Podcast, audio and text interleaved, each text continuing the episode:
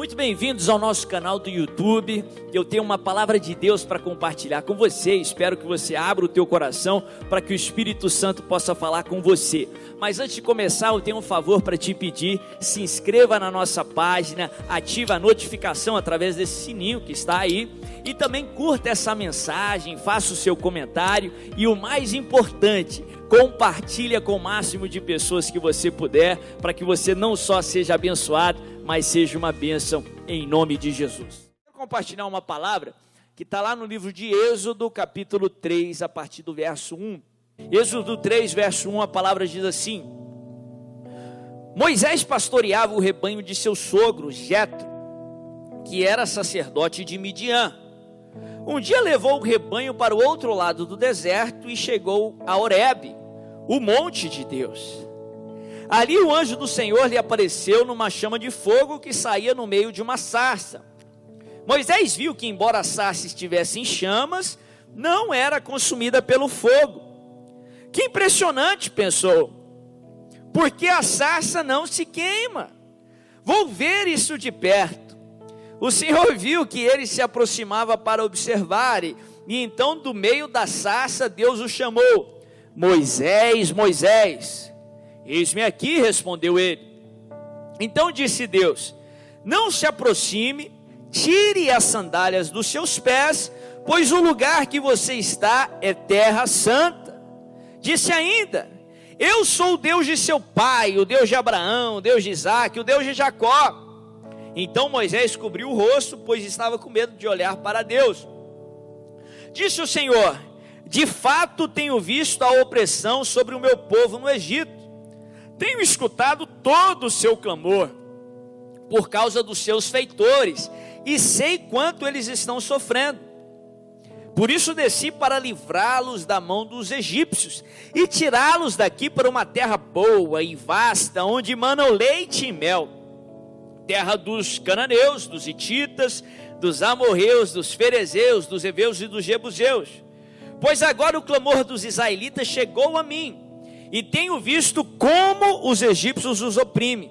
Vá, pois agora eu envio ao faraó para tirar do Egito o meu povo, os israelitas. Olha que texto impressionante. Aqui na palavra de Deus foi a primeira vez que Moisés se encontra com Deus. É a primeira vez que ele tem uma experiência com Deus. Se você sabe da história, Moisés havia sido criado pela filha de Faraó. Não havia sido criado como um hebreu, mas sim como um egípcio. Só que a Bíblia fala que ele era hebreu. A criação dele não mudou quem ele era. Tua criação não muda quem você é. Quem determina a tua identidade é o teu Criador, é o Rei dos Reis, o Todo-Poderoso. O teu passado não define quem você é. Quem define a sua identidade é o Senhor Jesus, o teu Criador. E ele toma partido dos israelitas e acaba tendo que fugir, porque o resultado de suas ações, um egípcio se morre. E ele foge, ele fica ali 40 anos, e ali ele constitui uma família. A, a filha de Jetro, Zípora, se casa com Moisés.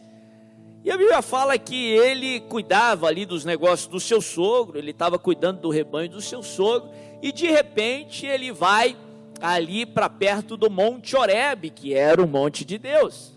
Eu coloco entre aspas porque eu creio num Deus que trabalha nos bastidores. E ali no Monte Oreb ele vê ali que havia um arbusto, uma sarça, que ela estava em chamas, mas ela não era consumida e ele achou aquilo algo inusitado e disse que impressionante, porque ela não está queimando. Eu tenho que conferir isso de perto. E ele se aproxima daquela experiência, ele se aproxima daquela figura e pã, de repente Deus fala com ele e diz: Moisés, Moisés. E Deus revela para Moisés o propósito que ele tem para a sua vida. Que através dele, Deus iria libertar o povo do Egito.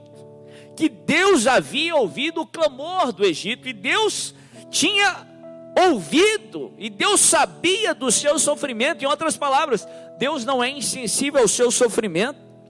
Deus não é insensível à sua dor. De fato, a Bíblia fala que Deus tem sentimentos. Ele chora quando você sofre. Ele se alegra quando você se alegra. A Bíblia tem textos que respaldam isso. Porque Ele te ama. E a Bíblia fala que Deus revela isso para Moisés.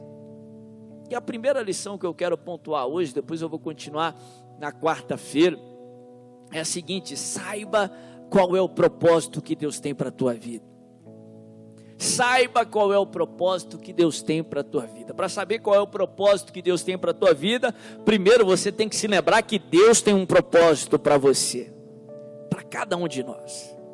Deus não faz nada sem propósitos e todos nós, sem exceção, quer, qualquer que seja a cor da sua pele, qualquer que seja a tua estatura, o tamanho dos seus cabelos, qualquer que seja a tua aparência física, todos nós fomos criados à imagem do Senhor, somos criação de Deus aqui na terra, ninguém melhor do que o outro, ninguém pior do que o outro, todos nós criados à imagem e semelhança de Deus.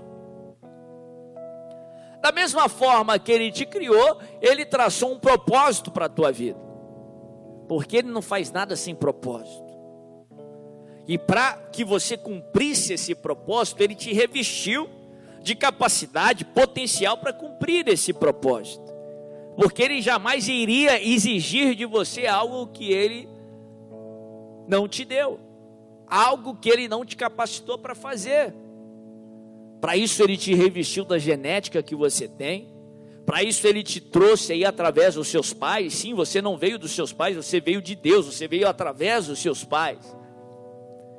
Ele colocou qualidades, ele colocou talentos, imperfeições, esse pacote completo que constitui você, para que você corresse a carreira que ele traçou para você.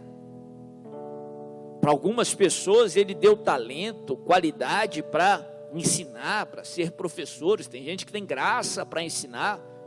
Outros têm talento para música. Outros para algum tipo de esporte. Outros com números. Para cada um.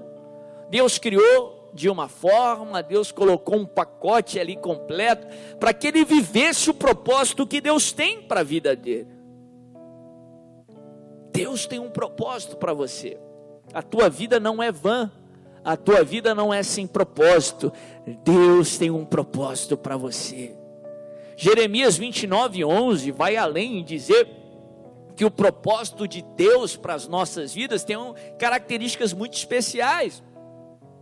Deus fala através do profeta, Jeremias 29, 11, diz: Eu é que sei que plano tenho a vosso respeito, plano para vos fazer prosperar planos para vos dar uma esperança e um futuro. Deus tem um futuro para você. Se você não está conseguindo enxergar o futuro, se você achou que a tua vida acabou, deixa eu te dar essa notícia: a tua vida não acaba aqui. Deus tem mais para você. Deus tem um bom futuro para você. Deus tem esperança para você. Romanos 12, verso 2, Paulo também fala que esse propósito, que esse plano, ele é bom, perfeito e agradável. Em outras palavras, biblicamente falando, a melhor vida que você pode viver aqui na terra é viver no propósito que Deus tem para você, é viver na vontade de Deus para você. Quando você vive o propósito de Deus, você não é só abençoado, mas você também abençoa outras pessoas com aquilo que Deus te deu. Quando você vive o propósito de Deus, você não é só abençoado, mas você também é uma bênção. Enquanto você vive o propósito de Deus, você causa um impacto aqui na terra que só você pode causar. Se somos criados à imagem e semelhança de Deus, você carrega uma característica de Deus em você que só você pode trazer, que Deus trouxe só através de você. Agora, tão importante quanto saber que Deus tem um propósito para a tua vida, é importante que você saiba qual é esse propósito tão importante quanto saber que o propósito de Deus é o melhor que nós possamos experimentar, é saber qual é esse propósito. Que a Bíblia nos dá uma série aí de lições, de dicas de como descobrir isso. Os grandes homens e mulheres da Bíblia, todos eles tinham ciência do propósito de Deus para suas vidas. O exemplo aqui de Moisés. Ele sabia que o propósito de Deus para a vida dele, que o propósito que Deus tinha para ele era para liderar o povo de Israel, para ele libertar o povo do Egito, para ser um libertador em Israel. Depois ele conduziria o povo ali para a terra prometida. Davi sabia em determinado momento da sua vida que ele, que Deus tinha um propósito que ele fosse rei de Israel. Paulo sabia, desde a sua conversão, que Deus tinha chamado ele para ser o apóstolo enviado para pregar o evangelho aos gentios, entre tantos outros na palavra de Deus. É muito importante que você tenha ciência de qual é a vontade de Deus para você. O propósito, Paulo coloca que a vontade, o propósito de Deus para as nossas vidas é como uma esfera de ação. Esse termo esfera de ação, ele é tirado do atletismo. É aquela raia que os atletas ali olímpicos eles têm para percorrer numa prova de 100 metros, de 200 metros, de tal maneira que é a maneira mais eficaz de chegar na linha de chegada o caminho mais rápido para que o corredor, o competidor, chegue ali na linha de chegada é através de correr a sua esfera de ação. A maneira mais eficaz de você viver o propósito de Deus para você, viver a plenitude de Deus para a tua vida, é vivendo o propósito que Deus tem para você. Imagine só se se o Michael Jordan te, tentasse ser um grande físico, ele seria mal sucedido. Imagina se o Albert Einstein tentasse ser um jogador de basquete, ele seria mal sucedido, ele não seria, não teria todo o sucesso que teve, toda a plenitude que ambos tiveram, que eram considerados ali na sua esfera de ação gênios para a sua época. O cristão só tem a perder quando ele tenta viver algo que Deus não tem para a sua vida. O cristão só tem a perder quando ele tenta invadir a raia do próximo. Porque muitos ficam naquele erro sempre de tentar ter aquilo que não tem, de tentar ter aquilo que o outro tem. E acabam perdendo tempo, sendo desclassificados da prova, perdendo o foco. Não. A melhor vida que você pode viver é viver nos planos que Deus tem para a tua vida, é viver no propósito de Deus para a tua vida. Agora é interessante como Moisés descobre isso. A Bíblia fala que ele cuidava do rebanho de do seu sogro. E coincidentemente, ele se viu ali no Monte Horebe, o monte de Deus. Interessante que ele fazia uma atividade que outra pessoa também fazia na Bíblia, quando ele descobriu qual era o propósito que Deus tinha para a vida dele. Se você lembrar de Davi, o rei Davi, ele também cuidava de um rebanho, agora o rebanho do seu pai, quando o profeta Samuel foi ali na sua casa para ungir o próximo rei de Israel, o pai dele nem confiava que Davi seria o escolhido, então nem chamou ele para a festa, para o banquete. Só os seus irmãos foram. Até que Samuel, o profeta, olha para todos os irmãos, tentam ali, tenta escolher os irmãos, mas Deus fala: não, não é nenhum deles, porque eu não vejo como vê o homem. O homem vê o exterior, mas Deus vê o coração. Até que Samuel pergunta para o pai de Davi: Acabou os seus filhos? Porque Davi era o mais novo de oito irmãos. Aí Gessé, o pai de Davi, fala: Não, ainda falta o menor, o mais moço, que está lá no pasto, cuidando das ovelhas. Aí Samuel fala: Manda trazê-lo, porque nós só vamos sentar à mesa enquanto Davi chegar. Olha que tremendo. Tem festas, tem banquetes, tem mesas que Deus não vai permitir ninguém sentar-se até você chegar, porque o teu lugar foi reservado pelo Criador. Tem negócios aí para fechar que Deus só está esperando você chegar para concluir. Deus está travando o processo todo até você chegar. Aí quando você chegar, as coisas vão andar, o projeto vai fluir em nome de Jesus. Interessante que Davi e Moisés estavam cuidando de rebanhos. Davi do seu pai e Moisés de Jetro, que não era só chamado de Jetro na palavra de Deus. A Bíblia fala que ele tinha outro nome, que era Reuel. Ele cuidava do rebanho de Reuel. O nome Reuel significa amigo de Deus. E eu quero pontuar isso porque rebanho, na palavra de Deus, é uma figura da igreja do Senhor. Primeiro é interessante que os dois descobriram qual era o propósito de Deus para suas vidas enquanto estavam ativos. O que refuta aquela tese que para servir a Deus você precisa se esconder, você precisa ser um omisso, você precisa se ausentar de todas as atividades. Não, Deus não chama ninguém que está à toa. Deus não se revela a ninguém que, tem, que não tem o que fazer. No meio da correria do dia a dia, você pode buscar a Deus, você pode separar o seu tempo com Deus, você pode buscar relacionamento com Deus. Mas os dois cuidavam de rebanhos, os dois cuidavam de uma figura da igreja.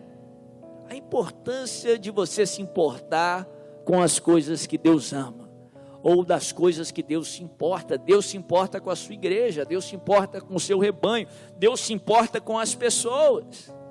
Enquanto eles cuidavam ou serviam ali com uma representação da igreja, Deus encontra com eles. Deus unge a Davi e Deus revela a Moisés qual o propósito que ele tem para a sua vida. É por isso que eu sempre incentivo, nós sempre incentivamos aqui na Igreja Fonte da Vida que você participe da igreja. Por isso que nós convidamos você várias e várias vezes. Vem estar conosco aqui na Igreja Fonte da Vida. Temos cultos todos os dias.